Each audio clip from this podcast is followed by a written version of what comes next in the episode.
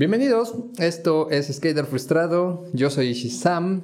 Estamos eh, empezando la tercera temporada de este podcast, estamos estrenando estudio, estamos estrenando eh, pues varias cosas, ¿no? Aquí estamos con el intro, con el audio, estamos también, eh, aumentamos más bien el equipo de producción de este podcast, como siempre en las cámaras, la loca del jardín que nunca puede fallar. Y muchísimas gracias a Pablo Labastida, que ahora hace que este podcast suene mucho mejor. Y pues ya para ir este, empezando este pedo, el padrino de. Del vino. Exacto, el padrino del vino. El, el padrino de esta tercera temporada, Robert. ¿Cómo estás, güey? Muy a gusto, gracias por la invitación.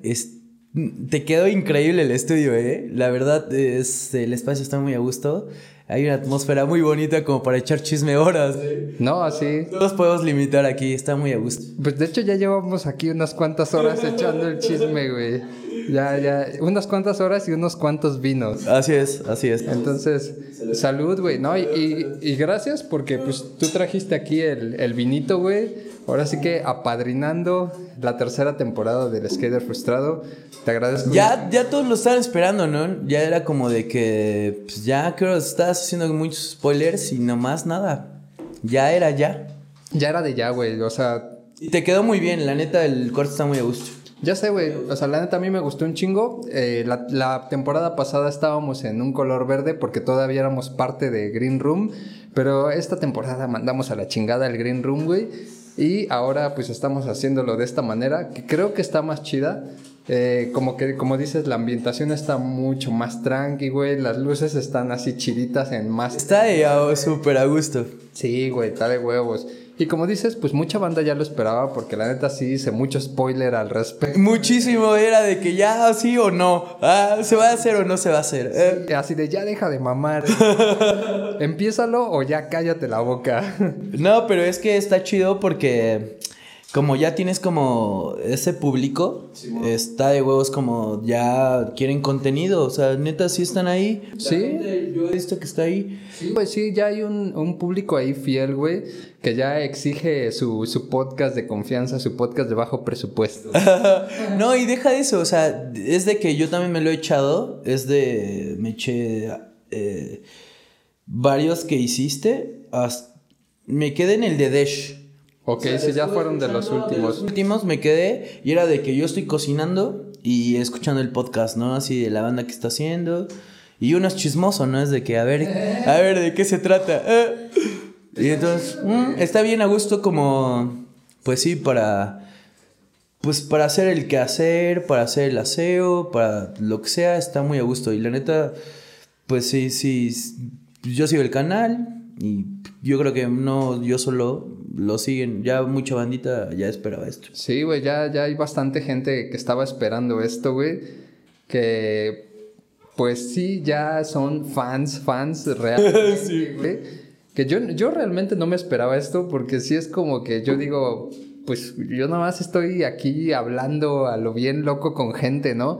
Pero pues a la gente sí le interesa, ¿no? Es como tú me lo decías hace rato, ya creaste como pues algo aquí que hace que la gente le interese saber qué pedo con la vida de los demás. No es como un chisme, no es como Pati Chapoy así. Jamás. Pero sí, este, o sea, es una puerta, una ventana, como lo quieran ver, para toda esta gente que está haciendo cosas chidas, güey, y que a la vez, o sea, que solamente tenemos acceso, como por ejemplo tú en tu caso que eres DJ, solamente te vemos tocar, ¿no? Pero no hay como una posibilidad de que alguien se acerque a platicar contigo. Digo, yo sé que siempre hay la posibilidad de que alguien se ponga a platicar contigo, pero normalmente la plática no va más allá como de que te pregunten, y cuéntame tus inicios y qué pedo con esto, qué pedo con el otro. Porque, no sé, como que la fiesta es una limitante a la plática, ¿no? Como que estás fiesteando y realmente no te quieres poner a contarle a alguien cómo empezaste a tocar, eh, pues todo lo que ya me contaste, por ejemplo, ahorita fuera del aire de cuestiones matemáticas del DJing y todas estas cosas, no es algo que te quieras poner a contarle a alguien mientras estás cotorreando en una fiesta, güey. Es que uno va a una fiesta pues a cotorrear, ¿no? Y es como de que no te das el tiempo para conocer realmente a una persona. Digo, o sea, puedes platicar como de lo que te gusta y eso, pero pues igual en un café o aquí en este podcast, como te da la libertad de decir, ah, bueno, pues me gusta esto y luego por esto y por el otro y pues es así. Pero una fiesta es como de, o sea, el ruido, la fiesta y todas esas cosas pues no, no generan como esa atmósfera para dialogar. Sí, exactamente. Eh, salud, bla, bla, cuacucuá, chistes, arriba, abajo y se acabó, ¿no? Exacto, en sí no hay como una introspección realmente en tu vida, ¿no? Por ejemplo, y digo, no es Y que... está bien, o sea, pues es la fiesta, o sea, como a quién, quién se va a tomar el tiempo de platicar de su vida en una fiesta, es como, güey, no es el mood y punto, y ya. Sí, justo, eso es a mí, por ejemplo, algo que me pasaba, güey, que por eso decidí hacer este podcast, porque yo sí tengo como mentalidad de entrevista toda la vida, entonces yo cuando platico con... aunque sea fiesta, güey, yo sí estoy así como de esto, el otro, bla, bla, bla, cuéntame por qué, bla, bla, bla, bla, bla, y la gente a veces sí es como de, güey, no mames, estamos cotorreando. Entonces sí dije, güey, pues mejor hay que crear un espacio en el que podamos eh, platicar absolutamente de estas cosas nada más, ¿no? Así que, que es pues tu personalidad, tu forma de ser, de hacer y todas esas cosas que te hacen ser pues quien eres, ¿no? O sea, y eso es lo chido, eso es lo verdaderamente bueno de esto, entonces pues ya. Después de toda esta mega introducción a, a este podcast y a, y a ti, pues güey, te agradezco un chingo que hayas venido y que puedas compartir un poco de, de ti con la banda.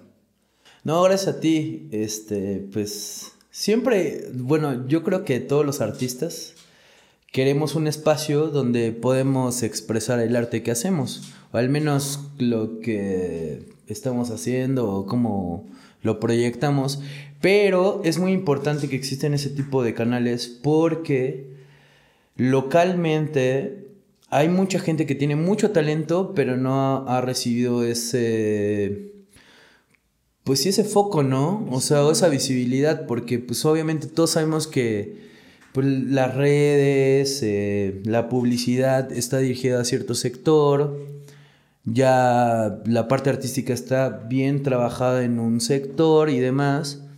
Y la verdad yo estoy muy, ah, pues sí, como enamorado de espacios autogestivos que le puedan dar la oportunidad de expresar el arte, no solo a mí, sino a a personas que no tendrían el foco de los medios. Exactamente, güey. Tal, ¿no? Sí, exacto, que digamos que no son tan famosas como para llegar a un medio masivo, por así decirlo. Ajá, porque obviamente, pues, el, o sea, el contenido existe, ¿no? Y todos tienen como, sean artistas o no, tienen como una historia que contar, todos, obviamente. Por supuesto. Pero ya habiendo estos espacios que espero se dupliquen y se tripliquen, eh, te da la oportunidad de expresar tu trabajo o tu forma de, pues, de vivir, de ver la realidad, de ver tu entorno o tú cómo repercutes en el entorno. Justo, güey. Entonces, este espacio para mí está increíble para pues, poder difundir eso que tienes, o eso que... ¿Quién eres realmente? ¿Quién eres detrás de la consola, no? Porque eso es lo que te decía. Te vemos tocar y eres la verga. Pero, ¿qué hay más allá de esa persona que se para detrás de una consola, no? Como ahorita ya me estabas contando, te digo, los datos matemáticos de DJing y fue como, güey, qué loco, güey. O sea, han venido varios DJs aquí y jamás, nunca nadie me había dicho eso. Y fue como... acaba- Órale, ¿no? Un dato curioso, ¿no? Sí, ahorita vamos a llegar a esa parte, pero sí está bien cabrón, güey, pues como cómo lo ve cada persona, ¿no? O sea, porque para todas las personas, aunque se encuentran haciendo lo mismo, el mundo es diferente, se, se hace de manera diferente, ¿no? Y pues este es tu caso, ¿no? Porque, por ejemplo, pues tú eres DJ, tocas la batería, eres drummer de danza africana, este eres técnico radiólogo también, ¿no? Entonces, vamos a empezar esta, esta plática como por qué fue primero de todo eso, güey. ¿Cómo empiezas tu, tu vida? Eh, bueno, en lo que hago, eh, el primer contacto, pues como todos, ¿no? Es que escuchas la radio o escuchas a tu hermano mayor o así. y te gusta... Yo me introduje a la música porque siempre me llamó la atención. Y es bien chistoso y hay como unas historias que son muy random y me gustan contar mucho. Porque era de que todos hemos ido como a fiestas de 15 años de nuestros papás, güey, que te vestían así como, ah, ya sabes. Sí, sí, sí. Entonces, pues escuchabas así a la banda tocando cumbias y así. Y yo era muy morrito, o sea, te hablo como de los 8. Corría el año del 44. La guerra de Vietnam. ¿Sabes? Pero era así como de que, pues estaba yo en morrito, un tipo 6, 6 años. Y a mí ya me latía, o sea, neta, ya escuchaba como el bataco de que estaba tocando la Sonora Margarita. Y yo lo imitaba, o sea, agarraba dos botellas de, de- del, del refresco. Y, y trataba de imitar, o sea, yo decía, a huevo, o sea, ¿sabes? Es como, uff, y, y lo empezaba como a interiorizar en mí, güey, era como los sonidos y demás. Y siempre me gustó el coto, aparte, ¿no? Pero, pues obviamente el común denominador igual en el coto es la música. O sea, van como muy de la mano. Entonces a mí me llamaba mucho la atención, era como de, órale, suena muy bien, me mueve y pues yo trataba de imitar. Todo empezó con la imitación. Imitación de sonidos. De hecho, yo nunca estudié, o ese, la, la música nunca la estudié como tal. Ok. Hasta como hace muy poquito tiempo, es como que puse en mi press kit, así de que, pues músico empírico, ¿no? O sea, esa es la bandera, músico empírico. Siempre fui muy autodidacta. Y entonces fue como de tratar de imitar sonidos y a través de eso de experimentar la música desarrollé ciertas cualidades para hacer música. Sí, música ya realmente. Entonces ahí empieza mi travesía, justamente empieza en, en eso, empieza la travesía musical y obviamente me enamoro de, de la música. Y tenía un hermano mayor que pues obviamente tenía gustos muy a gusto. Entonces era de los que, no sé, Molotov y, y de Chemical Brothers y cosas así. Entonces yo escuchaba en su cuarto y decía, yo quiero escuchar eso. Y pues tuve el valor y le dije, bro, neta, yo quiero eso, pásame tus discos. Y pues así, me pasaba muchos discos, desde drum and bass, este, experimental y cosas así. Qué loco, güey. Jazz fusion y y jazz, y era bien locochón, porque a veces nuestro, nuestra mamá nos castigaba la tele. Ah, pero no les castigaba la música. No, jamás. A huevo, güey. Estuvo chido, neta, y estuvo chido. Y en- nos acostábamos en el cuarto, nos vendamos los ojos. Y estaba chido el trippy porque me decía, "Ah, imagínate al guitarro, A huevo, güey. imagínate al bataco. ¿Cómo irá vestido ese güey? Y así, güey. O sea, desarrollaba mi creatividad bien cabrón. Era como de... Y obviamente escuchábamos jazz y me dice, la base del jazz es la improvisación. Por eso me gusta mucho. Porque es como va saliendo y como todos van sintiendo esa eh, sintergia o esa sincronía musical. Que ahorita lo experimento con los tambores justamente. es como de que yo me doy cuenta cuando ya está la fusión total. O sea, hay, sí hay como una sincronización instrumental entre todos y se genera hasta un tipo de meditación musical Simón, güey. donde ya todos están conectados y dices, órale. Y sí, a través de vibraciones. Claro, pues sí, obvio, obvio. Sí. Entonces yo lo estaba experimentado, experimentando, perdón, con él y era de que, ah, bueno, la, la improvisación se maneja de esta forma, me gusta, o sea, sí era como de ejercicios de, ¿y qué- cuál es el bajo? ¿Y cuál es la lira, no? Y Tu, tu hermano tenía, eh, o sea, eh, ¿cuántos años más grandes que...? 10 años más. Ah, ok, güey, sí. sí, sí, sí. Pero él tocaba en... No, jamás, jamás. Simplemente te lo te decía todas esas cosas como... Me gustaba y a él le gustaba igual, pero de que pues, así era, o sea, era su forma, ¿no? Sí, su cotorreo, digamos. Sí, claro. Sí, no sabía lo que estaba haciendo, güey. No, en serio, yo- obviamente es como eh, mi introducción a la vida musical, porque también me dejó, o sea, mi primera batería me la regaló él, mis primeros Dixman me los regaló él, era muy chido. O sea, yo a él es como de que... Sí, pues es tu, tu padrino prácticamente. En serio, sí. Y es, o sea, antes de esto yo jugué fútbol, ¿no? Desde morrillo. Simón, como todos. Ajá, así. Y pues llegué a estar en fuerzas básicas. Neta, del Puebla. Soccer Club y becadito y así. Y él me iba a ver a mis partidos y todo. Cuando terminé esa etapa y empecé como la curiosidad musical, fue, fue así como de que no lo había desarrollado, pero mi, mi inquietud era de que igual en mi fraccionamiento, tu casa, mi casa, había varios músicos en la calle. O sea, en la calle, ahí a un lado tocaban el violín. Órale. Más hacia el fondo se escuchaban las liras, en la esquina una banda y así. Entonces, como que yo decía, no, pues ya el fucho no, ¿no? Ya se acabó. no me aporta nada. Ajá, pues bueno, no, sí. Bueno, físicamente, físicamente no aporta el fútbol. Era como de que pues me encantaba también. Y él, él siempre me apoyó como en lo que me gustaba.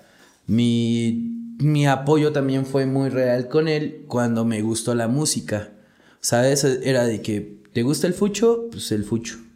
¿Te gusta la música? Pues la música. O sea, era de que te compro un balón o te apoyo con un balón o unos Dixman, lo que me gustaba. Y eso está muy chido. Entonces, este, siempre estuve así, como enamorado de la música y, así, ¿no? O sea, siempre estuve en ese vaivén como de la escuela.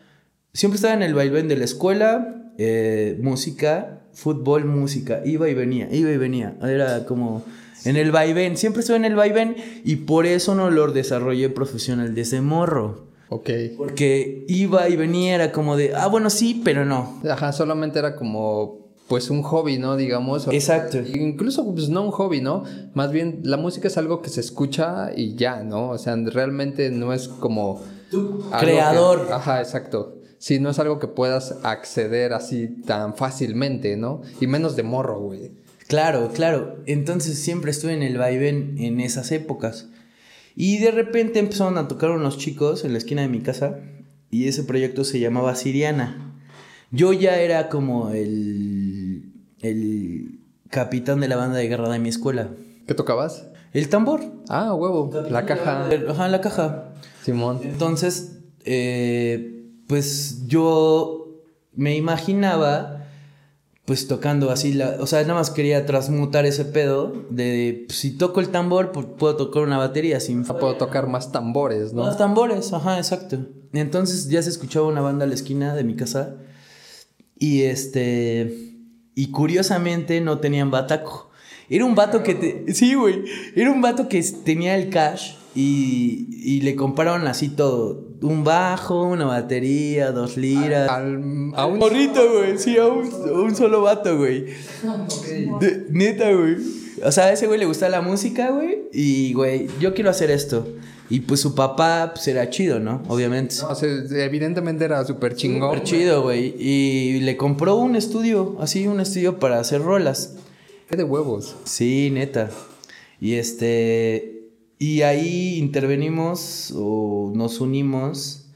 Leopoldo, que es mi mejor amigo, que vivía a un lado de mí. Y él me presentó con ellos. O sea, me dijo: Pues no, no hay bataco. Él toca tambor. Pues pueden hacer algo, ¿no? O sea, él fue el que me presentó. Y ya. Ellos ya tenían un proyecto que se llamaba Siriana. Y tocaban como rock alternativo, tipo Camel y así. ¿Covers? Sí. No. ¿Ya producía? Sí, claro. O sea, ideas, sí. Qué chingón, güey. Estaba cabrón. ¿Cuántos años tenían ahí? O sea, Yo tenía 16 o de... Ajá, como 16. y los Y bot- ya tenían como 21. Eran más... Ah, ok. Pero pues sí ya tenían bastante idea de lo que querían hacer. Claro. Y me tocó la época como del happy punk y esas cosas, pero no éramos partidarios de eso. O sea, ellos mm, jamás, güey, eran súper... Antipanda y así. Sí, jamás, güey, nada de esas cosas. Y ni el hardcore y esas cosas, no, jamás. Eran más como de sí experimental y rock alternativo y, y más, un poquito más serio, la corriente. Así como Mars Volta, un poco por ahí, ¿no? Sí, claro, Camel y hasta Pink Floyd y así. Entonces era como de... Ellos ya eran como muy serios en lo que querían hacer y me dieron la oportunidad de tocar con ellos. Pero el examen era reptilia de los strokes, así como, si sacas... Esta rola... Ajá, ya sobres, va. A ver, ¿y, y Reptilia de los Strokes es una rola como difícil o...? Pues no, por, ajá, porque eh, regularmente yo imitaba ya desde antes, era como ya estaba imitando en mi cabeza. Entonces ya detectaba cuál era el bombo, ya detectaba cuál eran los hat highs y demás. Simón. Entonces no tuve que verlo en una partitura, solamente lo escuchaba y trataba de imitar. Entonces decía, ah, bueno, como que iba clasificando e imitaba. Entonces, justamente imité. Llegué y pues así como era sencillo, Oye, ellos sabían que era sencillo, ¿no? Es como una base muy sencilla. Tum pan, tum pan, tum pan. Y, y esas cosas, ¿no? Sí. Entonces era muy sencillo. Y entonces pues era el examen. Y pues ya, pues sí, sí lo pasé. Spoiler, sí lo pasé. Sí lo pasé. Y ya, pues empecé a tocar con ellos. O sea, ya me decían, oye, necesitamos esto y esto y el otro. Y ahí ya yo empecé a como a investigar qué rollo, ¿no? O sea, no sabía leer ni nada, pero sí lo estudiaba. Sí, era Pero a puro oído. Sí, era como de, oye, necesitamos tocar esta rola. Necesito que suena de esta forma. Y ya yo en la semana me ponía los audífonos y yo lo trataba de imitar. Ok, gran talento, güey. Ajá, bueno, era imitación básicamente, no era como crear algo, pero sí era... No, ni leer partituras, güey, que es, que es un pedo, realmente. Sí, claro. Entonces, este, pues ahí empezó ya como la cuestión percutiva y artística eh, a esa edad. Porque, Bien morro, güey. Sí, porque de hecho sí le, abri- le abrimos a Hong Kong Blue Opera, a Porter. No mames, neta. Neta, en el campeonato así, Güey, neta, ¿en qué campeonato, güey? No sé, era cuando Porter apenas iba, estaba en esas. Yo recuerdo haber ido a todos los recampeonatos, güey. Entonces seguramente los vi, güey. Sí, No, no me acuerdo realmente de la banda, ni de ti, mucho menos, güey. Pero seguramente los vi en vivo. sí, claro, pues tocábamos en Rayuela, en el Funky Monkey. O sea, ya había cierta fama de alguna manera. Para ellos Reconocimiento, más bien, reconocimiento. Sí, claro. Sí, sí, obvio. Y sí salimos a dos, tres toquines y sí nos posicionaban. Ahí hay una disputa porque estaba muy de moda el happy punk, entonces Tragafuegos, los Hong Kong Blu- Blue Opera y todos ellos tocaban ya como esa línea y nosotros éramos para el otro lado.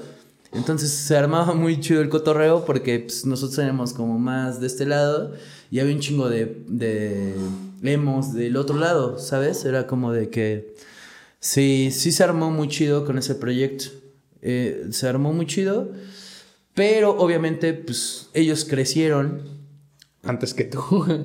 tenían ya prioridades y este y pues uno se hizo chef y uno fue una familia se embarazó ch- chica y demás. Verga, güey. O sea, sí, prácticamente abandonaron la música por, por la responsabilidad de adulto, ¿no? Así es, así es. Entonces pues ya se desarmó esa onda, pero nunca dejé de ver a mi mejor amigo que era Leopoldo Carretero. Él armó un proyecto que se llamaba Niños Héroes. Ah, no mames, sí los topo, güey. Sí Y los yo topo. y esa la de los coyoles de las vías del tren la hicimos juntos.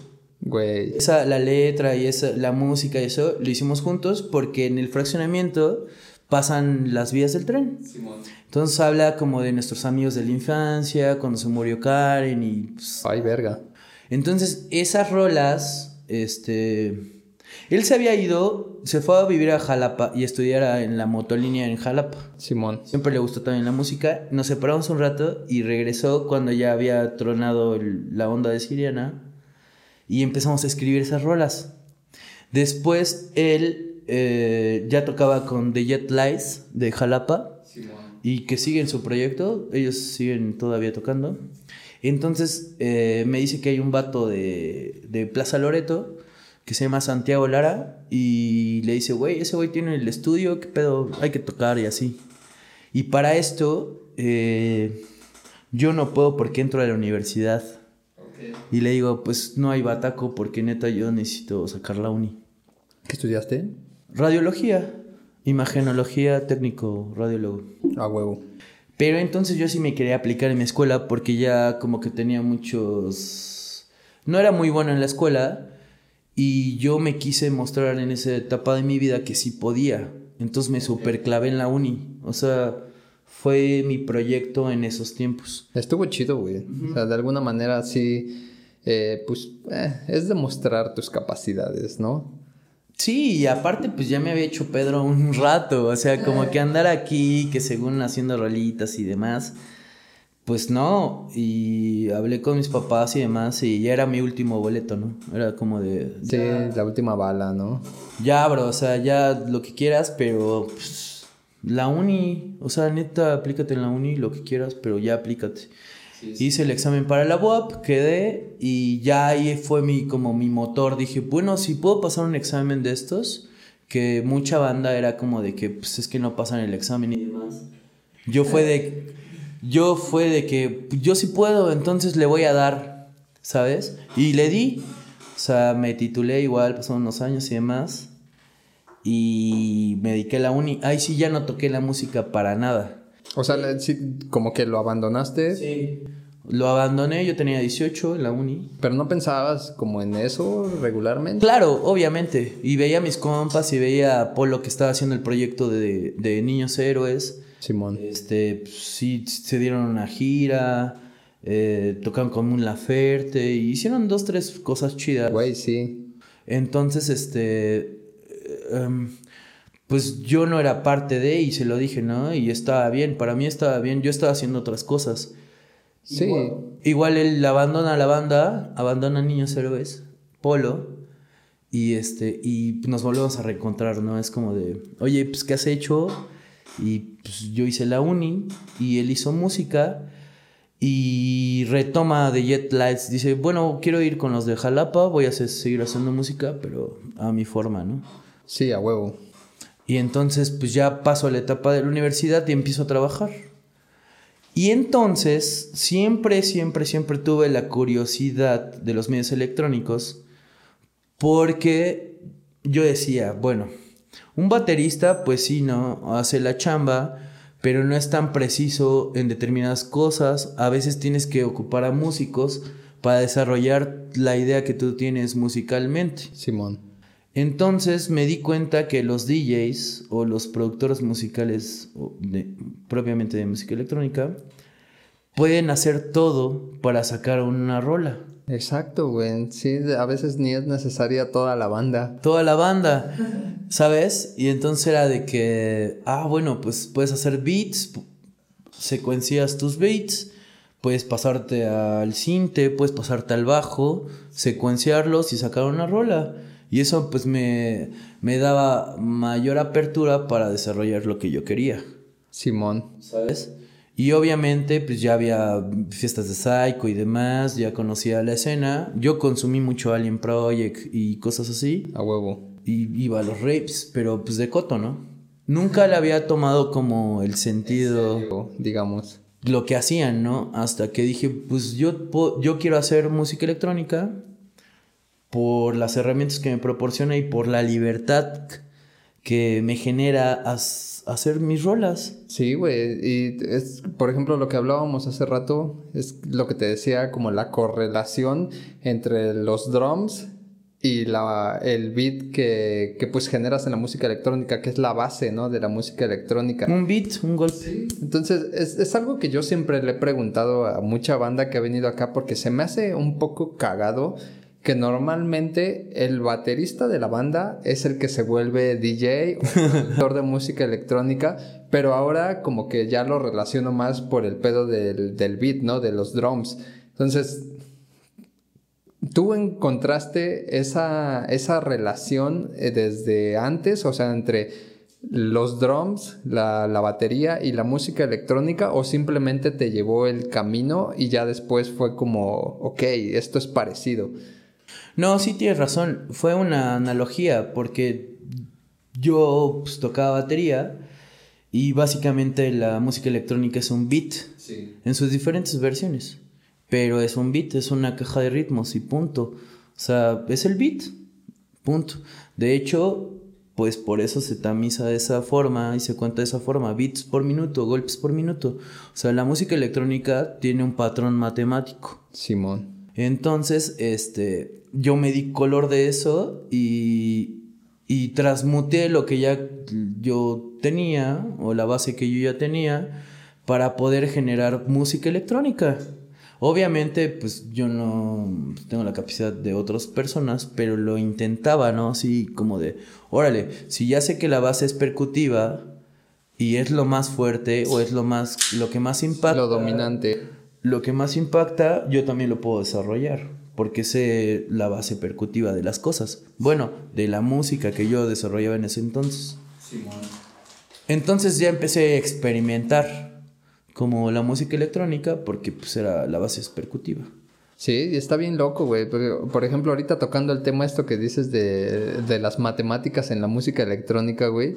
O sea, me llamó un chingo la atención lo que estábamos platicando hace rato, que me estabas diciendo como las equivalencias entre los BPMs y como la división. O sea, me estabas haciendo ahí una ecuación que realmente, o sea, sí la entendí matemáticamente, pero si me pones a hacerlo en una consola, obviamente no voy a saber hacerlo, güey.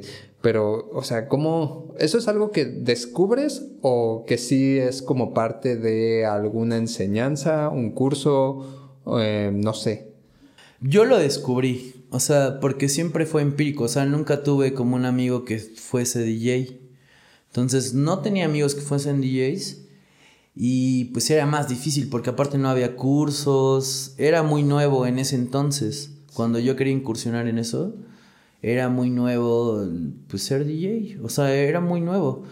Y este y ya como indagando y demás y ver a los DJs, eh, descubrí que había un patrón matemático que estaba determinado por los beats. Sí.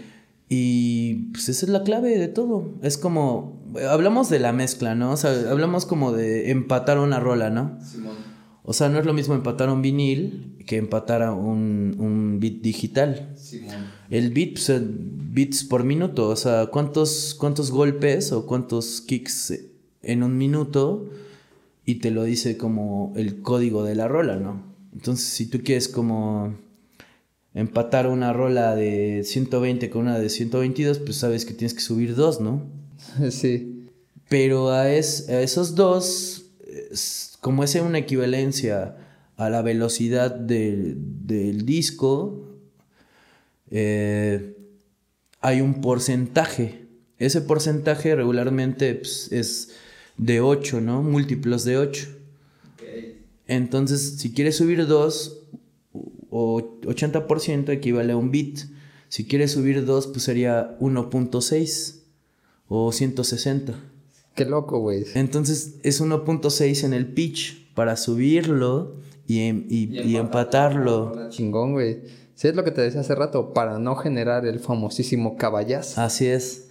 O sea, sí, sí tiene como una, una técnica y matemática básicamente es una técnica matemática. Puedes subir, puedes multiplicar 8 por 7. Si una rola va a 123, la quieres subir 7 bits más, pues la equivalencia es 8, lo multiplicas 8 por 7 y ya lo subes. Y así, así funciona, en la forma digital, ¿no? Pero igual en el vinilo se maneja de otra forma, son revoluciones por minuto, ya no son bits. Entonces es la misma estrategia matemática. Lo que hacíamos, o lo que yo hago a veces es como pues, truquitos, ¿no? Sí, Y llegaron sobre la marcha, ¿no? Así de que, uy, se me, me está ganando y no sé cómo empatarlo. Y es un dolor de cabeza. Entonces lo que hacía era yo en medio minuto en un reloj contar cuántos golpes o cuántos beats daba la rola en medio minuto y lo multiplicaba por dos.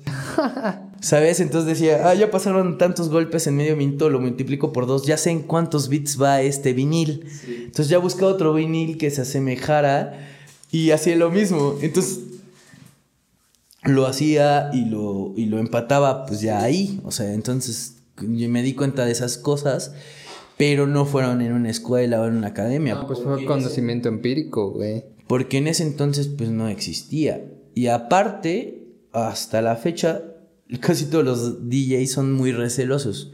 No, como que no pasan esa, esa información porque siento que también como les costó descubrirlo, es como les están simplificando el paso. Sí, a otros que vienen más adelante, ¿no? Exacto. Bueno, ya anótenlo. ¡Ah!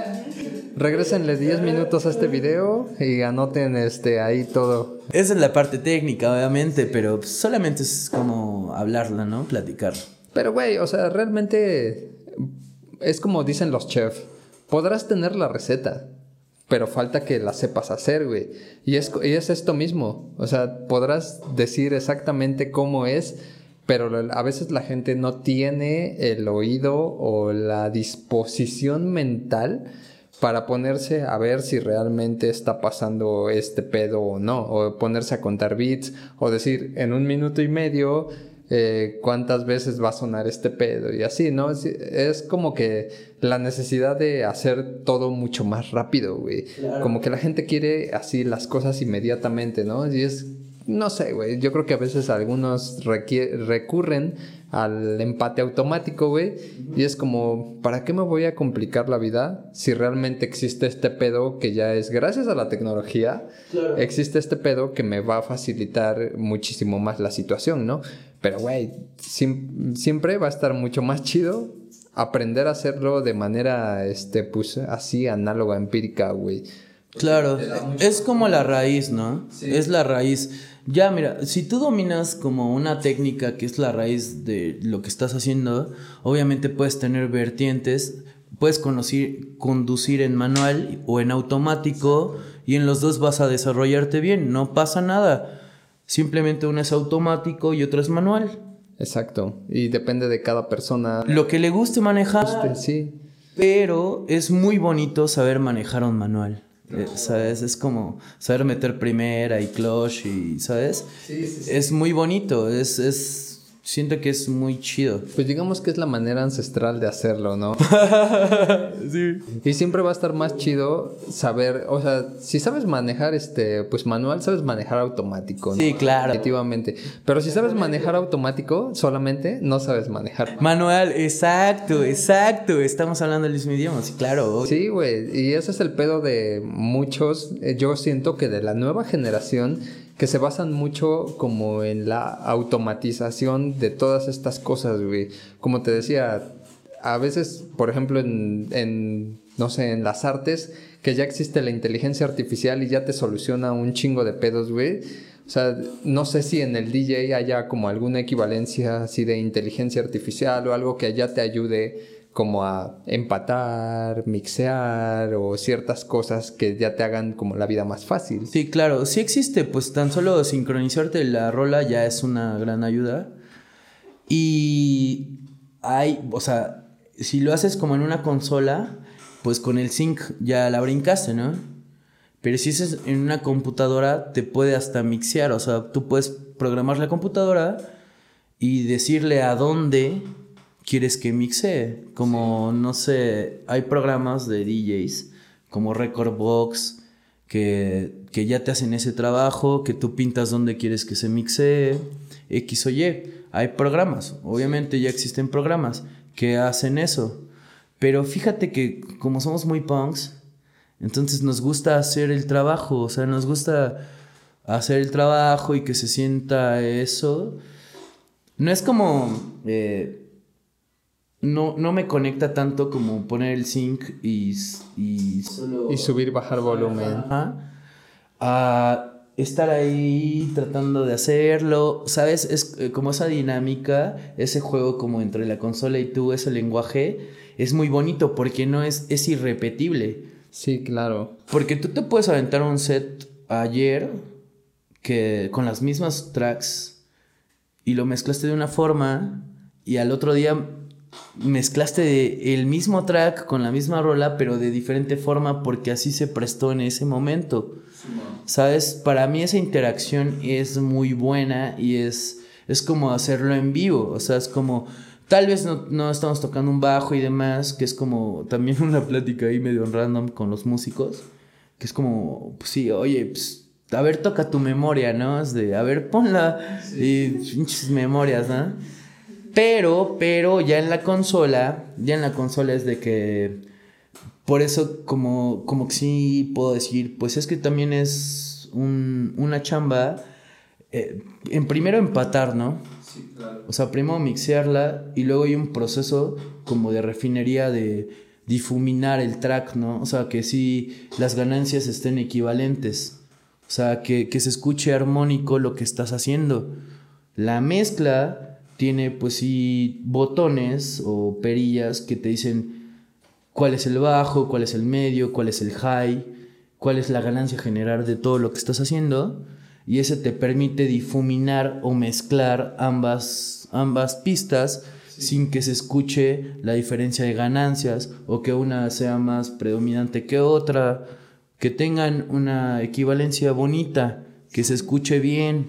Entonces, para eso también es, es un trabajo, es como, pues sí estoy tocando, bro, porque aunque son memorias y lo que tú quieras, pero también estoy haciendo un arte de difuminar, un arte de empatar y de escenificar tus tracks. Sí, pues es como te decía hace rato, güey. Es como, es como el arte plástico, güey. O sea, te tiene que transmitir algo, güey. Porque no solamente estás escuchando una playlist, ¿no? O sea, si realmente solo quieres escuchar música a lo loco, pues pones una playlist, güey, y ya. Se acabó. Ajá, se acabó. No hay, no quieres escuchar una sincronía en todo este ritmo y así, ¿no? Ahora sí que por eso existe un, lo que llamamos un set, ¿no? Que es toda esta sincronía de sonidos que se empatan, que se mezclan entre sí, güey. Porque si no existiera eso, simplemente sería una playlist, ¿no? O sea, Exacto. Y creo que mucha gente valoramos ese pedo a manera de que pues estamos en un dance floor y escuchamos esta música realmente bien mezclada, güey, y te transporta realmente a otros lugares de tu mente si quieres así hacerlo, ¿no?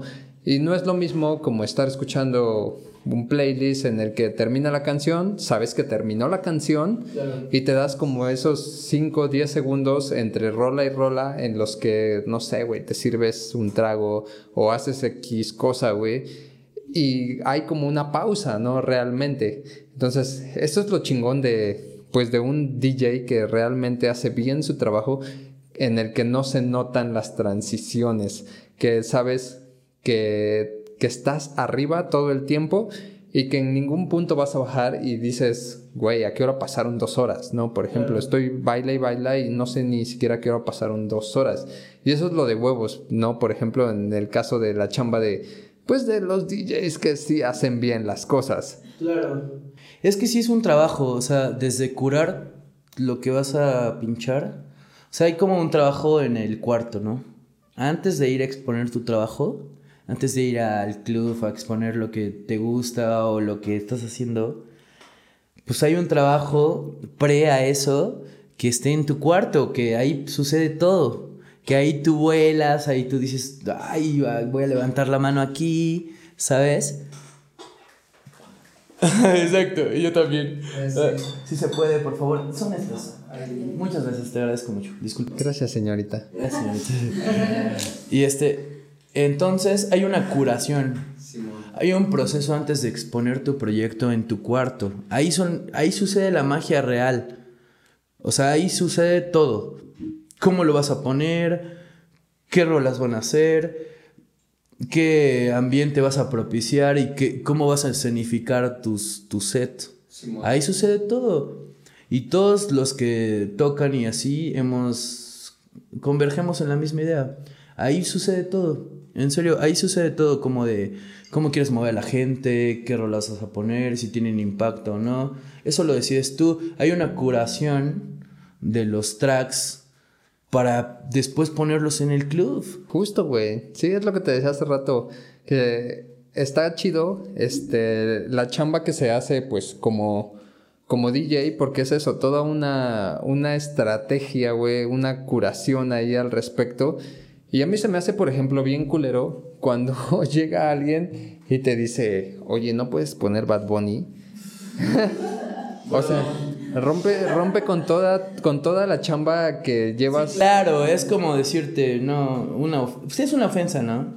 Sí, sinceramente. no, así súper fuerte que me... No, no es como, no es como de muerte, ajá. Pero es que también, ¿sabes por qué pasa eso? Porque la industria lo ha manejado de esa forma. Sí. Porque, o sea, sí hay como demeritación.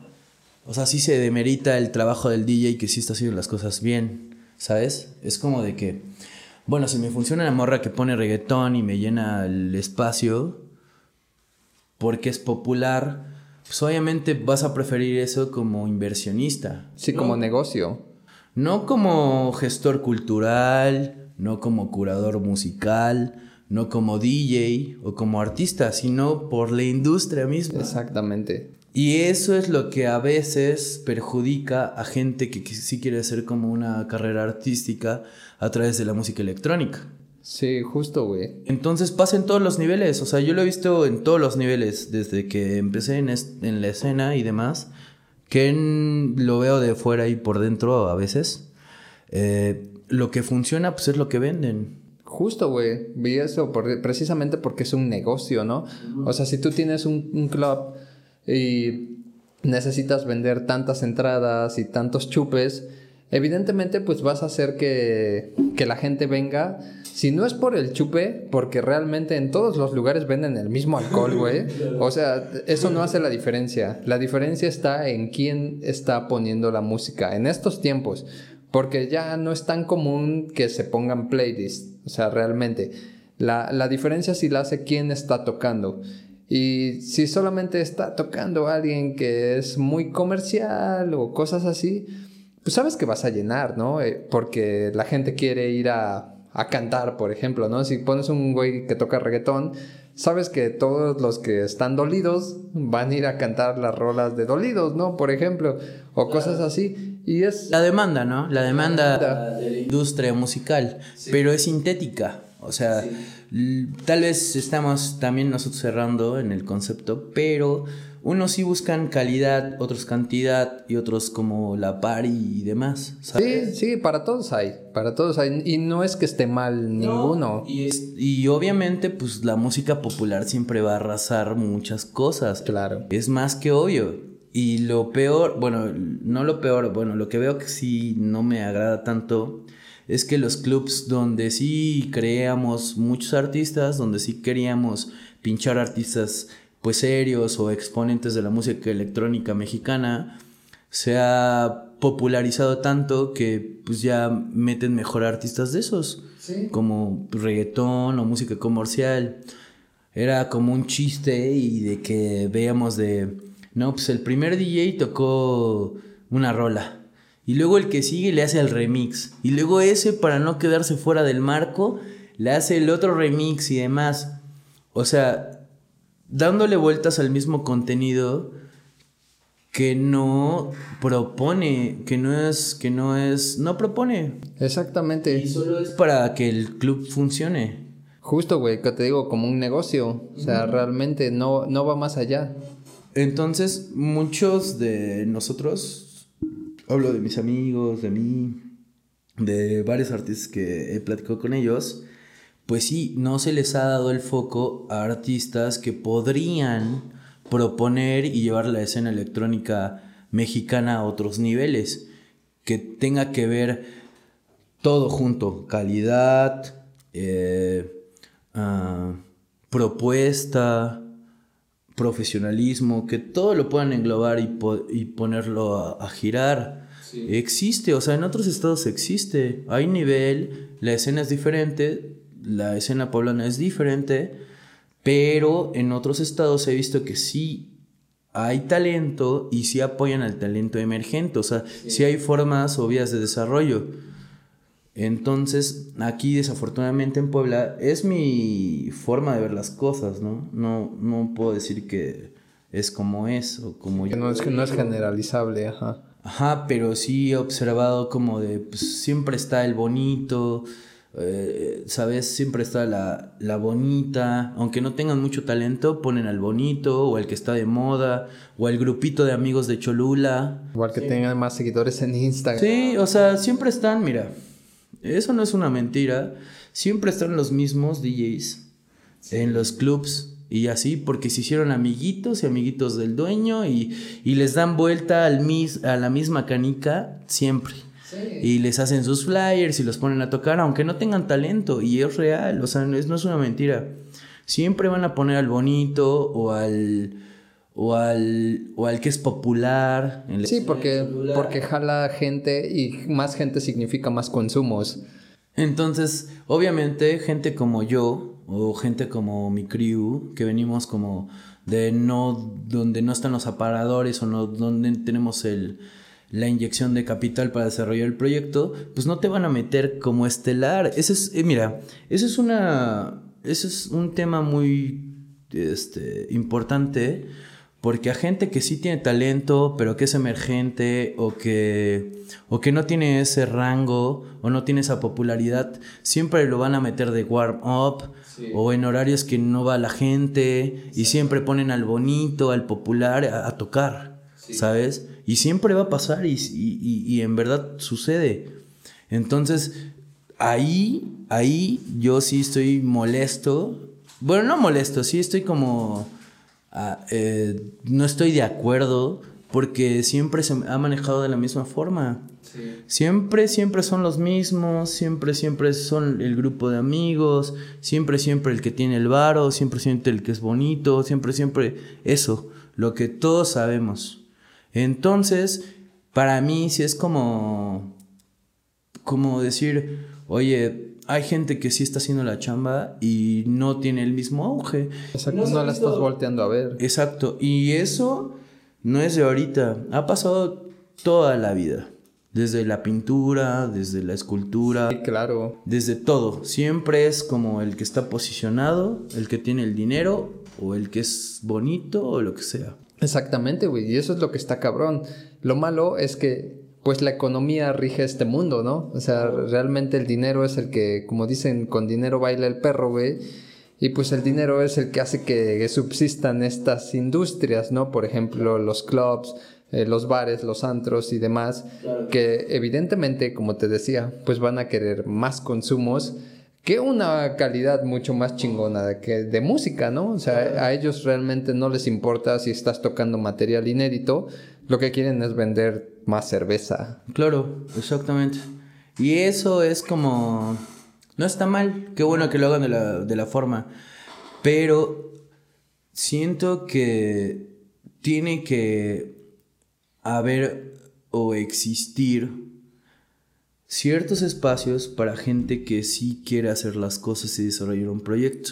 Y en Puebla no lo existe. No, aún no. no aún no. Entonces, hay otros lugares y, que sí lo hacen y, pues también uno no, no busca, a veces no, no tocamos tantas puertas, ¿no?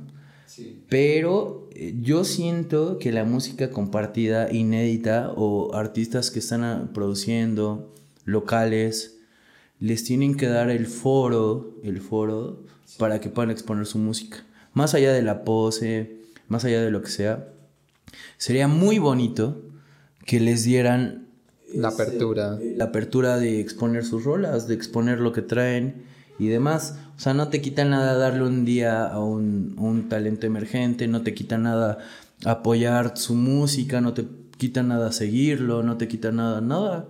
Simplemente están compartiendo a un foro que tal vez lo valore o no lo valore. Es que es eso, güey. O sea, realmente es, como te decía, generar una propuesta de valor, ¿no? Lo malo es que para ti, lo que puede ser una propuesta de valor, para un empresario puede no serlo. Claro. Y creo que no deberíamos de minimizar el trabajo de otras personas simplemente porque a nosotros no nos reditúa como empresarios el trabajo de esta persona. No quiere decir que esté mal hecho, simplemente quiere decir que a ti en tu concepción del dinero no te funciona. Pero eso no quiere decir que esté mal, que esté mal hecho o que no jale gente, ¿no? Porque siempre va a tener un nicho. El pedo es encontrar ese nicho, ¿no? Encontrar ese lugar donde tu música sí pega. Y es como tú me decías hace rato. De repente yo cuando toco en algunos lugares meto mis rolas propias para ver cómo funcionan. Y ese es un buen experimento, güey, porque al final, como me decías, es como exponer en la escuela, en la secundaria, ¿no? Hasta te sientes nervioso porque sabes que vas a poner pues algo que tú hiciste, digamos que tú investigaste y vas a ver la reacción de la gente. Y a veces la reacción de la gente pues no es la más favorable, pero puede ser porque no te encuentras en el lugar correcto, ¿no? No es porque tu música esté mal, simplemente es que no estás donde debe, donde debería. Claro, obviamente todos saben que hay niveles también, o sea, hay... Tienes que tener un, un proyecto que tú creas que sí tiene la capacidad o, o sí está bien fundamentado. No es como no, no es como exponer en la CQ en un, en un, uno que te, aventaste en el recreo, ajá, y te lo aventaste nada más así y ya quieres meter un gol con eso, no. A lo que yo voy justamente es eso, o sea, trabajamos en casa mucho tiempo para poder exponer ese papel y con muchos colores, muchas cosas, que sea atractivo y que, y que tenga propuesta. Porque obviamente hay, yo no me considero un artista bueno, pero sí hay artistas buenos y malos. O sea, sí, obviamente todo, ¿no? O sea, sí puede haber artistas que están saliendo y que no tienen rolas propias y que pues, no pinchan bien. O sea, la parte técnica al menos tiene que estar bien dominada si te dice ser lo que dices, ¿no? Sí. Entonces, este, obviamente, pues hay buenos y malos y lo que quieras. Pero sería muy bonito como que la comunidad de los DJs y demás, pues sí tuviera la apertura para poder competir con otros estados, que sí se hable de, Puebla, en verdad que sí se hable de Puebla, que digan, ahí la escena está chida. Porque sí hay mucha gente que está produciendo, güey, produciendo rolas propias. No es como que Puebla esté culero porque simplemente hay un chingo de selectors, ¿no? Por ejemplo. O sea, no, si hay gente que está haciendo su chamba bien chingona, simplemente que creo que no hemos llegado al nivel de visualización en el que está, por ejemplo, la CDMX, ¿no?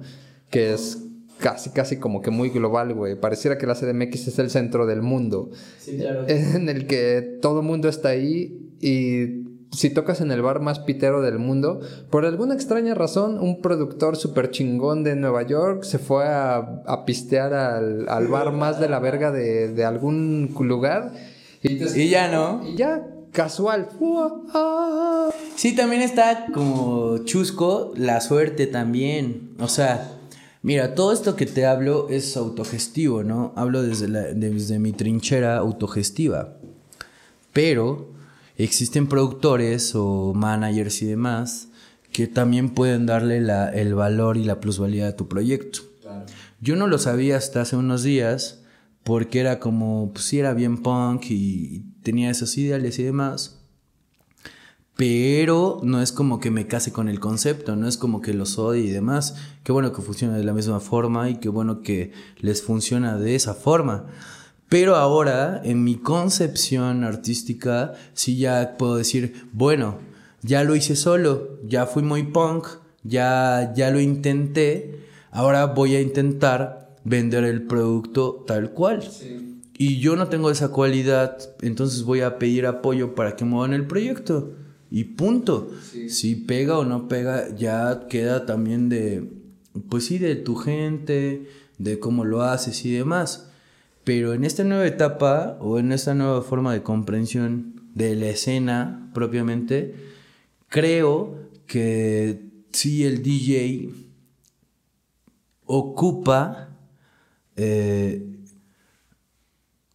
como las redes, ocupa las redes, ocupa gente que esté conectada, ocupa las relaciones públicas, ocupa eh, su forma de interactuar con los demás, ocupa una imagen, ocupa política, ocupa muchas cosas que yo antes de estos minutos no percibía, o sea, no, no quería ver.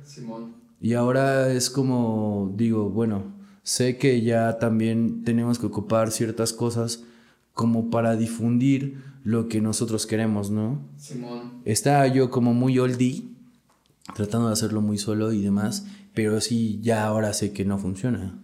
No, es lo que te decía, hay que aprender a delegar, güey, porque está bien está bien verga querer hacerlo todo, porque a veces no tenemos como la o no tenemos el alcance o el dinero tal vez para delegar ciertas cosas, ¿no? Porque a veces el trabajo de otras personas también cuesta, ¿no? Claro. Entonces, no delegamos por esa razón principalmente, creo yo.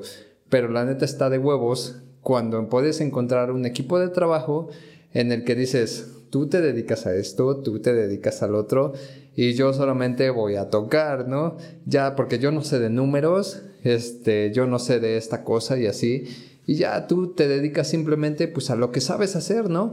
La otra persona se dedica a lo que es su profesión, a lo que es profesional. Claro. Y ya te quitas de tú hacer pendejadas, ¿no? Es como lo que decíamos, ya no vendes tu chamba por una pena. y así, así unas chelitas y ya, güey.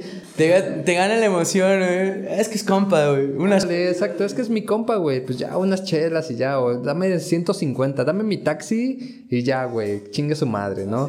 Cuando realmente hay una persona atrás que ya sabe qué pedo, ya dice, ok, mira, necesitamos esto, esto, esto y el otro. Y no mames que nada más necesitamos el taxi, güey. Pues claro. Pero está bueno, bueno, es como también chido llegar a ese punto de, de, de conocer eso que tú ya no puedes hacer. Sí, claro. Porque hasta hace unos minutos antes era la vista muy punk y de que apoyara la escena y de que y de que puede funcionar de esta forma y que el talento local y demás. En esta nueva forma de comprensión sé que también ocupas un equipo para posicionar tu marca y eso yo no lo tenía contemplado en ninguno de los aspectos artísticos. ¿Sabes? Era como de yo quiero hacer rolas y yo quiero irlas a pinchar al club y quiero que la gente disfrute y demás, pero no hay un vínculo. Es que no ves, no ves tu marca, más bien no ves tu persona como una marca, güey. Exacto. Y ahí, y ahí es donde, donde creo que estamos mal, ¿no? Porque al final, si ya nos estamos, pues, ven- Metiendo. ven- ajá, metiendo en el asunto legal, por así decirlo, que ya implica dinero, eres una marca, güey. O sea, ya, o sea, incluso hasta los países se venden como una marca. O sea, México, la palabra México está registrado como una marca, güey. Y pues, tú podrías pensar que, pues, que eso es una mamada, ¿no? Realmente, porque México es un país, ¿no? Pero al final, si te pones a verlo desde el punto de vista empresario, vas a decir, ah, pues claro, cada vez que alguien mencione la palabra México me va a dar tanto dinero, lo voy a hacer, güey. Y así es con todo, o sea, si por reproducciones, por apariciones, por entrevistas, por ejemplo, si puedes obtener algo a cambio de, está de huevos, güey. Y siempre que haya alguien que maneje toda esa Claro, sí, sí, como, pues es que si uno no sabe también tienes que pedir apoyo. Y es que he hablado con muchos de mis amigos o muchos que estamos con la, en la parte muy anárquica de esto, de la escena electrónica. Pero sí, sí, ocupamos que alguien pueda vender lo que tú profesas, lo que tú quieres decir y demás. Solo para poder introducirnos. Sí, claro. Yo lo que quisiera o lo que me gustaría era, o es más bien, poder tener la, la libertad de exponer lo que traes o lo que tú pinchas o lo que tú haces, ¿sabes? Y de manera libre. Y de manera libre y que sí sea aceptable y que alguien pueda litigar esas cosas y, y tú solo hacer música Ajá, y tú solo tocar, güey. tocar, o sea, pero bueno, uno cuando va iniciando o cuando se está me- involucrando en esto, pues no sabes nada de eso. No, nada. Es como, estamos en ceros. Es casi, casi como que estás gritando, aprovechense de mí. Sí, exacto, exacto. Exacto, y te hacen la novatada así, ¿sabes? Y puede durar años, ¿sabes? Güey, depende Sí. hasta dónde tú lo permites. Sí, claro, hasta donde tú también le das como el valor o dignificas lo que haces. hasta dónde te la creas, ¿no? Porque eso es algo que me decía una vez un compa. Si tú no te la crees, alguien más se la va a creer por ti y ahí es donde tú vas a valer verga. Entonces tú tienes que creerte lo que estás haciendo y el valor que tienes como artista para poder generar algo a cambio de esa creatividad, por ejemplo, que tú tienes. Porque si no, llega otro culero que, que, no es más creativo que tú, pero es más inteligente económicamente. Y te tumba, güey. Y es que, o sea, se ha visto, ¿no? O sea, se ha visto como en la escena como gente que ha llegado así en corto y tú llevas ahí macheteándole y por la federal y así esos güeyes así autopista, pagas y vámonos. ¿Sabes? Entonces es como, uff, bueno, ya ahorita pues igual me puedo meter a la autopista, ¿sabes? Ahí, o sea, ya puedo meterme a la autopista y... Y no hay pedo. ya no hay pedo. Entonces yo creo que eh, como, como artista y como a, las nuevas generaciones y, todo lo que se está armando, no conmigo, no con la camada, pero sí, sí siento que ya no, ya no, este ya no se dejen. Es como de, si quieren hacer un, un proyecto, ya sea musical o lo que sea, le den duro y, y, y, obviamente gente como nosotros, que igual no nacimos como con, con los medios para hacer música electrónica y solo hacer música electrónica. O sea, yo lo veo en el tecno mexicano, ¿no? O en la industria mexicana, que hacen, o sea, todos son como gente pudiente y y todos estudiando en Martel o, o sabes, o sea, todos ya van en esa canica y pues luego lo pegan y demás.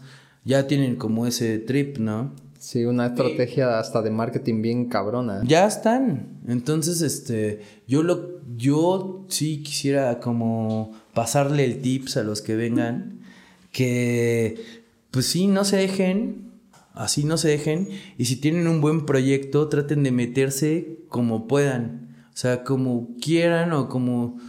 Porque la escena electrónica es muy recelosa, es muy elitista, es muy así. Más claro, entonces si ellos pueden fracturar esa línea con un chingo de talento, o sea que que digan, no mames, es que no le podemos decir que no porque está pasado de trucha el vato, güey. Sí. ¿Sabes? Justo, justo ese es el punto. O sea, que digan, no mames, es que neta, ¿dónde le digo que no? Exacto, si la rompe, cabrón, güey.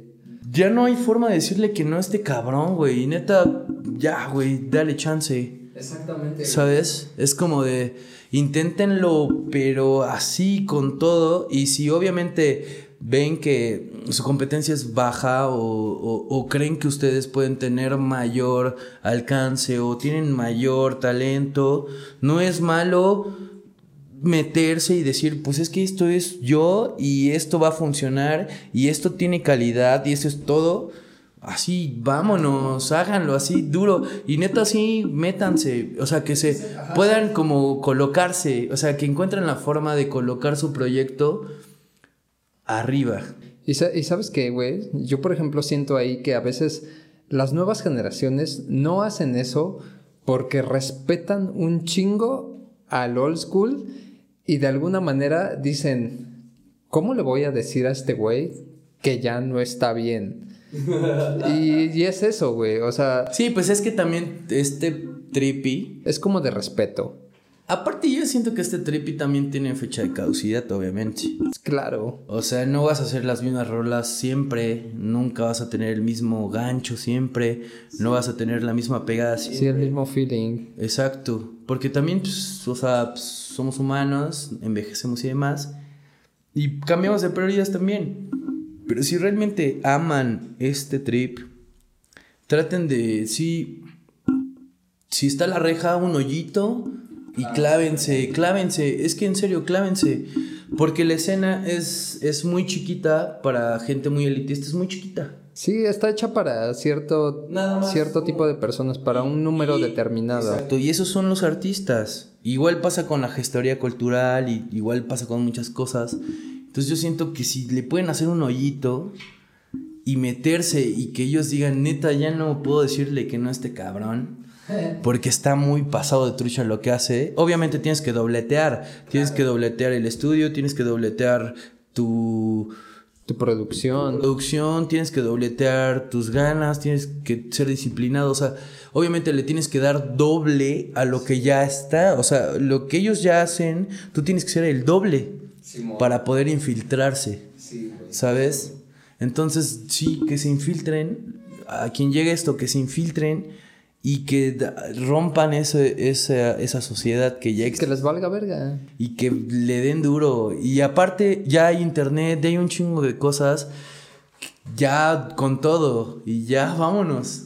Es que sí, güey, ese es el pedo. Antes, a lo mejor en nuestras generaciones, hace 10, 15 años, pues no había todos estos medios de difusión que existen ahora, como es el Internet o las redes sociales, y era mucho más difícil posicionarse eh, como, como fuera, ¿no? Como creativo, güey.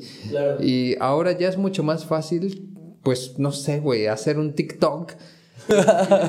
tu TikTok pegue bien loco, güey. Sí, pues. Porque estás mezclando, porque estás bailando, porque estás haciendo lo que sea que estés haciendo. Si tu TikTok pega loquísimo, güey, ya la armaste. O sea, ya, ya chingaste. Y ese es el... Yo creo que la clave es que aprendan a surfear el sistema. O sea, que lo aprendan. Porque uno, como viejito, no lo aprendió a su tiempo. O sea, tal vez no lo aprendimos No a... había forma, no había forma de hacerlo. Entonces, si ellos ya tienen un chingo de herramientas, que surfen el sistema y que se cuelen. Que se suban al podium. Neta, que se suban al podium. Sí, súbanse sin, súbanse sin que los inviten. Sí, a la forma que se pueda, pero que se suban al podium. Que no puedan bajarlos, que digan, a la verga, ese va". Ajá, ¿quién es ese güey? ¿Por qué llegó aquí? Eh, pero pues sí, sí se lo merece, va, no hay pedo, güey. Es que sí, es eso. O sea, hay un chingo de gente ahorita que está haciendo cosas bien verga, pero solamente creo que el- es el recelo, tal vez. A ver, ¿me, me sirves un poco? Ay, qué buena plática. Sí, güey. Es el recelo un poco de la old school, creo, que dice, yo no me quiero ir de aquí todavía y no le voy a dejar mi lugar que está bien pinche privilegiado a estos morros que todavía no saben realmente qué chingados, ¿no? Entonces, es como dices, métanse a la de a huevo, güey, porque si no, no hay lugar. O sea, si pides permiso, Es que mira, exacto, es una sociedad muy chiquita y entran personas de esa sociedad. Gente como yo no va, no está invitada, no tiene invitación. Hay que brincarse, saltillo, saltillo y vámonos. Sí, porque si no, ¿quién, ¿quién reconoce tu trabajo? Es muy difícil que alguien reconozca tu trabajo si no eres nadie, ¿no? Por ejemplo, ahora que ya está como esta valoración con respecto de los likes o de cuántos seguidores tienes en Instagram o TikTok, que es como, ok, ya tienes 10 mil seguidores y a una publicación tuya le dan eh, mil likes, ¿no? Por ejemplo, ok, ya eres alguien. Porque esos números ya están este, chingones, ¿no? Por así decirlo. Pero, güey, hay un montón de gente que, que yo siempre digo, está de la verga el mercado en el que nos centramos ahora, que es como, sale en tu timeline, estás viendo Reels o TikTok y de repente sale una morra que hace caras nada más, ¿no? Que, que hace como, uh, y, uh, uh, uh, y- y- Cuerpos. Ajá, cuerpos y ya, güey. Y eso tiene 200 mil likes. ¿Por qué, güey? Porque hay morbo, güey. Porque hay chichis, porque hay culos, porque hay caras bonitas. Es lo que vende. Y, y en vatos también, ¿no? Hay, hay mamadez, ¿no? Por así decirlo, hay este, masculinidad, ¿no? Entonces, eso vende, güey. Pero estamos dejando de lado el talento verdadero por esas cosas que son efímeras. Un día estás mamado, pero si dejas de hacer ejercicio una semana, vas a valer verga, güey. Pero el talento no se quita, güey. O sea, podrás dejar de producir música un mes, un año, pero al siguiente momento que tú vuelvas a agarrar tus herramientas, lo vas a hacer sin pedos, güey. Pero si solamente eres una cara bonita en las redes sociales y ya no eres esa cara bonita después, ya fuiste, güey. Ya fuiste. Entonces, hay que darle más prioridad a la verdadera creatividad, creo yo, a la gente que está haciendo cosas chidas y no solamente pues a las pendejas. Es que es la superficie, ¿no? Regularmente lo, lo, que vende es la superficie y lo underground. Por eso me enamoro del underground también. Porque el under ofrece muchas cosas reales, ¿no? Y la superficie, pues lo instantáneo, la sopa marucha, lo instantáneo. O sea, 30 segundos en el micro y ya se hizo. O sea, es de que, ¿sabes? Eh, bro, o sea, hay un, hay un logaritmo que en serio te mantiene en la canica por morras. O sea, tú abres tu IG y ya empiezan las morras y empiezan esos rollos. Y cosas que ni siquiera estaban en tu concepción y ya están ahí. Es como, pues es la venta, es la venta. Pero siento que aún a través de todo el bombardeo sistemático hay arte. Sí. ¿Sí me entiendes? O sea, a través de todo el bombardeo sistemático y de la industria sintética y, y de y lo que quieras, hay arte. Toda esta plática y lo que quieras, yo creo en el arte, en, en, en, que hay contenido aún que puede repercutir más que esas cosas. En serio, ya sea musicalmente, en la pintura. Ahorita estamos hablando de los DJs y ahí hay, hay un plano que, que también repercute ante la sociedad. Pero hay otros temas también, obviamente, y, en la cultura, la cultura le ha dado la oportunidad de romper esquemas sociales. Claro. La música es muy poderosa y si la colocas en, en, donde tiene que estar, obviamente va a repercutir en la sociedad. Es más, voy a hacer una analogía. Ileso de control machete cuando llegó a mi vida era como de, era el himno, ¿no? de sí se puede y así, ¿sabes? ¿Tienes tú una rola que digas, es que sí se puede? ¿Algo que, que en ti influya o repercuta? Sí, la vas a tomar como un himno, güey. Pues es que, güey, bueno...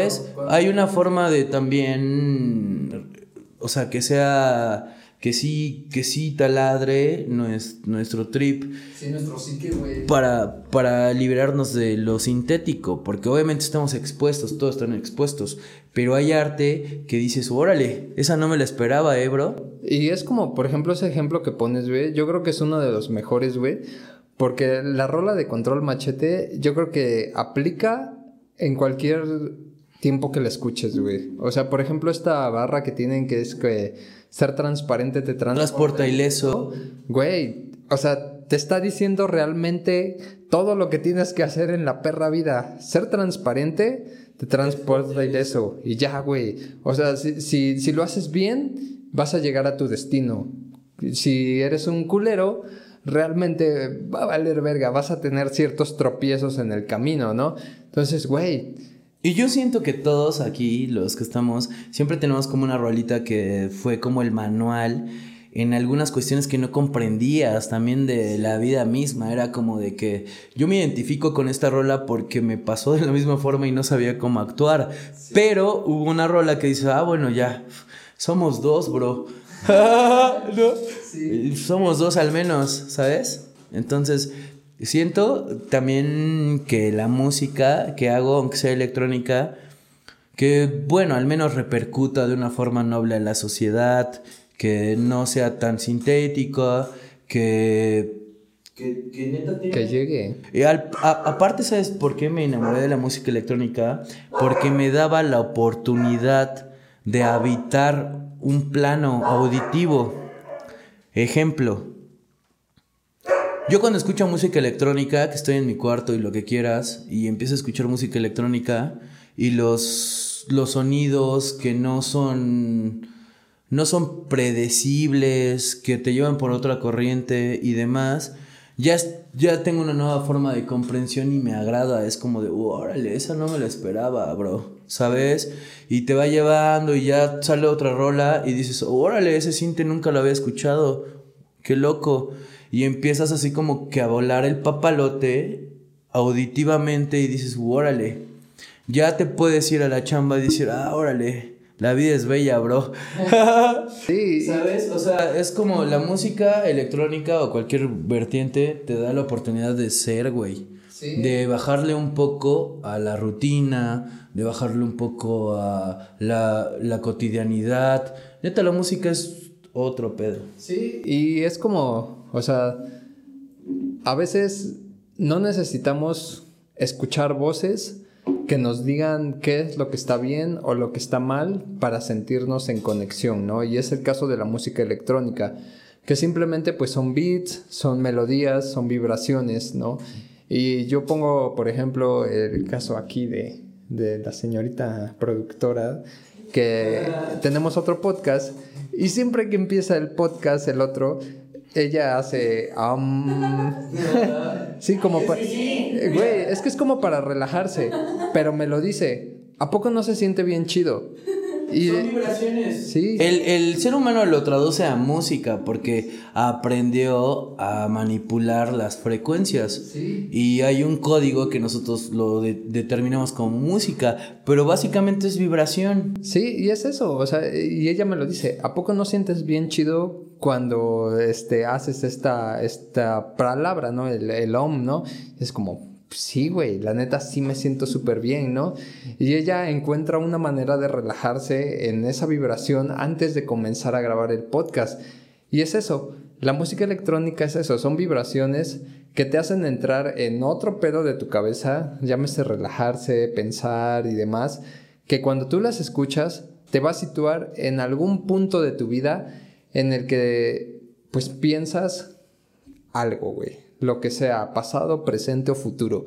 Y eso es lo que está de huevos, que puedas ver dentro de ti y cuestionar al respecto de tu realidad qué es lo que está pasando y no solamente decir, como dice la gente normal, toda la música electrónica suena igual, ¿no? Es como un punchis punchis y ya, güey. No mames, güey, no, también hay una conexión chingona aquí que te hace, pues, llegar a otro lugar, güey. No es nada más bloquear, ¿no? No es como otra gente lo ve que es como, ah, irse a drogar a un rave y ya, güey. O sea, sí hay una conexión realmente con algún este, ente externo, si así lo quieres ver, pero realmente primero es contigo mismo. Y ya de ahí, Es que está bien chida la música electrónica. Yo me enamoré de la música electrónica porque si sin lenguaje me pongo así, me hace sentir otras cosas, otras sensaciones que yo no había experimentado. Y es de que, órale, esa no me la esperaba. O sea, la música electrónica te hace sentir alegre para mí. Es como de, ay, güey, o sea, neta, si no quiero ir a correr o no quiero ir acá o no quiero ir allá, agarro los audífonos, me los pongo y digo, ah, huevo, pues me la doy, ¿sabes? Entonces, si psicológicamente o auditivamente tiene algo la música electrónica que nos hace mover, güey. Es la música electrónica, es, Sí. bro, es endorfinas, es, ¿sabes? O sea, entonces, por eso, por eso también la queremos propagar, por eso es tanto amor a ese, a ese sentido, ¿sabes? No es lo mismo escuchar a José José a echarte una rola de música electrónica que no te dice nada, pero te pone bien chido, sí, exacto, te pone en otro mood, güey. ¿no? Pues sí, a huevo. Contenido y lo que cada quien se quiera comer, pero ahí está. Exactamente, güey. ¿Sabes? Lo vamos a poner en la mesa para todos y a ver quién se quiera servir. Ahí está. Ah, exacto, quien se quiera servir, de ese. Y si no, pues No hay falla. váyase a comprar una comida de McDonald's. Así, o sea, o sea, lo popular. Así es. Así es, güey. Pues ya, vamos, vamos a ir terminando ya este pedo, güey, porque e- estuvo de huevos esta plática, güey. Pero si nos tendemos más, yo creo que la gente... La after del after. Ah. Exacto, ya. No, pues ah, sí, no, gracias. Estuvo muy a gusto. No, estuvo de huevos, güey. Yo creo que podríamos seguir platicando muchísimo más, güey. O sea, ya platicamos un chingo fuera de cámaras. y aparte, un más. Y apla- y aparte más, güey. Yo creo que podríamos seguir, tendernos cabroncísimo, güey. Porque está bien interesante todo este tema. No es nada más como... Como yo siempre lo digo, este podcast no es nada más para entrevistar a la gente y decirme que por qué llegaste a donde estás, cómo es que haces la música que haces y no, ¿no? Es un sentido humano en el que tú me puedes contar realmente de dónde y por qué haces las cosas que haces, ¿no? Y pues creo que estuvo, estuvo bastante chido, güey. Así todo lo que, todo lo que platicaste ahorita podríamos seguirle, güey. Pero eh, por, por la banda. Es un podcast. Por la, por la banda vamos a, a parar aquí, güey. Este, Voy a cerrar con esto. Ay, están mis redes sociales de Roberch, T-H-E o el Roberch.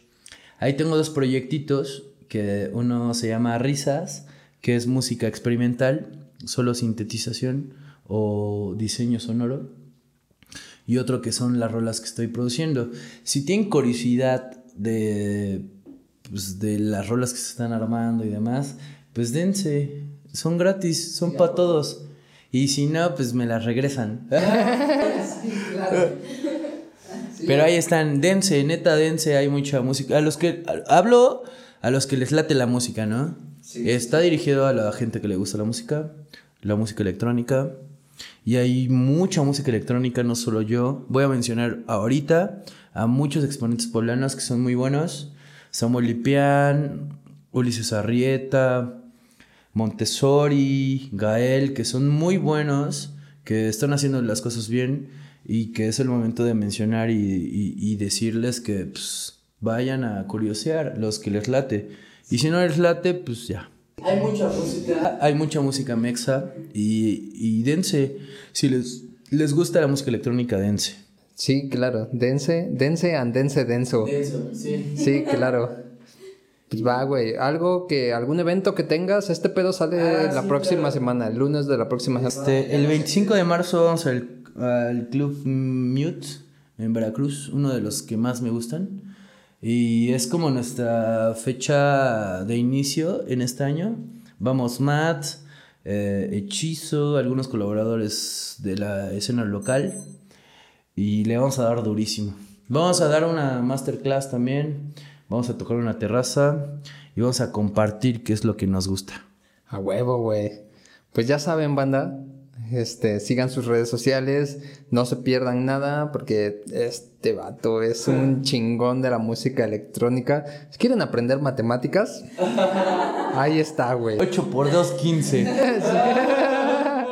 Si quieren, si quieren saber mucho más que solamente empatar con el zinc, Así es. ahí está mi carnal de Robert en Instagram y en las demás redes sociales, este, tienes YouTube. Todos, sí, sí, hay, hay videos, sesiones de, del DJ set en YouTube. Eh, hay unas rolillas que he hecho a través de pura síntesis aditiva, a través del sintetizador. Y ahí, ahí humildemente. Ah, ahí lo que quieran. A huevo, güey. Pues muchas gracias por venir, güey. Neta, te agradezco un chingo. Gracias a ti. No, güey, neta. gra- gracias por ser el padrino de esta tercera temporada. Esta, esta ¡Eso! súper chingona. Y, gra- Muy entretenido este man, güey. y gracias al público que tenemos hoy, porque hoy tenemos público. Primera temporada y estamos arrancando chingón. No es primera, es tercera temporada, pero primer episodio, primer capítulo de la tercera temporada. Estamos haciéndolo chingón. Invitado chingón, público super verga, güey. Y pues muchas gracias a toda la gente que llegó hasta este punto. Otra vez te agradezco un chingo que estés aquí, que hayas compartido todo lo que tú sabes con nosotros y con la banda. Y pues, güey, gracias. Gracias a todos los que siguen este canal. Ya se la saben, den like, comenten, compartan. Yo soy Shizam. Nos vemos en Yo el soy próximo Robert video. y nos vemos.